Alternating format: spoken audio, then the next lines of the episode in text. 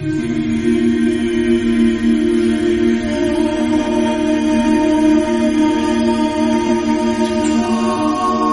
desde el mismo principio. Algo había pasado, no se sabe dónde. Mi hermano llegó de la escuela diciendo que a todos los chicos les daban unas pastillas. El primero de mayo todos pasamos maravillosamente el día, regresamos a casa entrada la noche. En mi cuarto el viento había abierto la ventana, es algo que recordé más tarde. Yo trabajaba de inspectora en el Servicio para la Protección de la Naturaleza. En la oficina esperábamos algún tipo de instrucciones, pero estas no llegaban. Entre el personal de la inspección casi no había profesionales. Sobre todo en la dirección eran coroneles retirados, exfuncionarios del partido, jubilados y empleados despedidos. En aquel tiempo, mi idea de la central atómica era idílica. En la escuela nos enseñaban que eran unas fantásticas fábricas que producían energía sacada de la nada, donde trabajaban unas personas en batas blancas que apretaban botones. Chernóbil saltó por los aires en un ambiente en el que la mentalidad no estaba preparada para algo semejante y por añadidura no se daba ninguna información. Montañas de papeles con el sello de ultrasecreto. Declarar secretos los datos del accidente. Declarar secretos los informes sobre los resultados de los tratamientos médicos. Declarar secretos los datos sobre los índices de lesiones radioactivas entre el personal que ha intervenido en la liquidación. Corrían rumores, alguien había leído algo en un periódico, otro había leído otra cosa, un tercero le habían dicho no sé qué. Algunos escuchaban las radios occidentales, solo esas emisoras informaban de qué pastillas había que tomar y cómo usarlas. En la ciudad había una loca, iba por el mercado diciendo, yo he visto esa radiación, es azul, azul y palpita. La gente dejó de comprar leche en el mercado, el requesón. Veías a una abuela con la leche y nadie le compraba. No tengan miedo, decía, que yo no saco la vaca al campo, yo misma le traigo la hierba. Salías de la ciudad y a lo largo de la carretera veías una vaca pastando cubierta de un plástico y a su lado una abuela también envuelta en plástico. No sabía si reír o llorar. A nosotros también nos mandaron a la zona para realizar pruebas. A mí me enviaron a una explotación forestal. A los madereros no les redujeron las partidas de madera. El plan que había no se cambió. En el almacén pusimos en marcha un aparato. Junto a las tablas parece que todo es normal, pero al lado, junto a unas escobas recién hechas, el aparato se pone a 100. ¿De dónde han salido estas escobas? De Krasnópoli, como se supo más tarde, la zona más contaminada de nuestra región. De pronto surgió una nueva sensación, la de acostumbrada impresión de que cada uno teníamos nuestra propia vida. La gente empezó a preocuparse por lo que comía, lo que le daba a los niños, qué resultaba peligroso para la salud y qué no, qué hacer, si irse a otro lugar o quedarse. Cada uno debía tomar sus decisiones. En cambio, antes cómo se solía vivir? Pues con toda la aldea, con toda la comunidad, lo que diga la fábrica, éramos soviéticos de espíritu comunitario.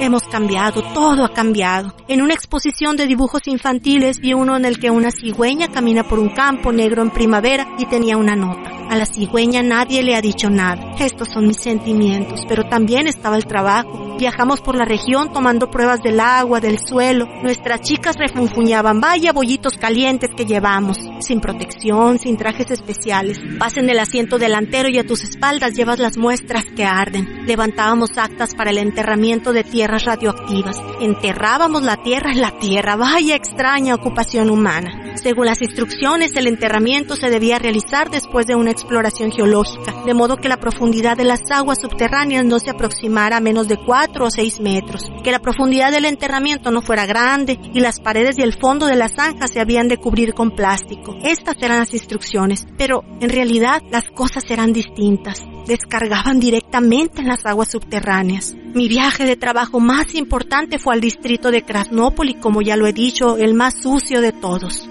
Para detener el vertido de radionúclidos de los campos a los ríos, se debía actuar según las instrucciones. Arar unos surcos dobles, dejar un espacio, otros dos surcos y así seguir con estos intervalos. Había que examinar el recorrido de todos los ríos pequeños. Un día fui a ver al presidente del comité de distrito. El hombre estaba en su despacho agarrándose la cabeza. Nadie había retirado el plan de producción, nadie había cambiado el programa de siembra. Antes, por ejemplo, sembraban guisantes y seguían sembrando lo mismo, aunque sabían que los guisantes son los que más absorben la radiación, como todas las leguminosas. El hombre no estaba para escucharme. En las guarderías los cocineros y las enfermeras se han esfumado. Los niños tienen hambre. Una operación de apendicitis urgente. Hay que llevar al enfermo al distrito vecino en ambulancia. 60 kilómetros por una carretera que parece una tabla de lavar. Todos los cirujanos se han marchado. Me dirigí entonces a los militares, unos chicos jóvenes que se pasaron ahí medio año. Ahora todos estaban perdidamente enfermos. Los chicos pusieron a mi disposición un blindado con su equipaje. Aunque no,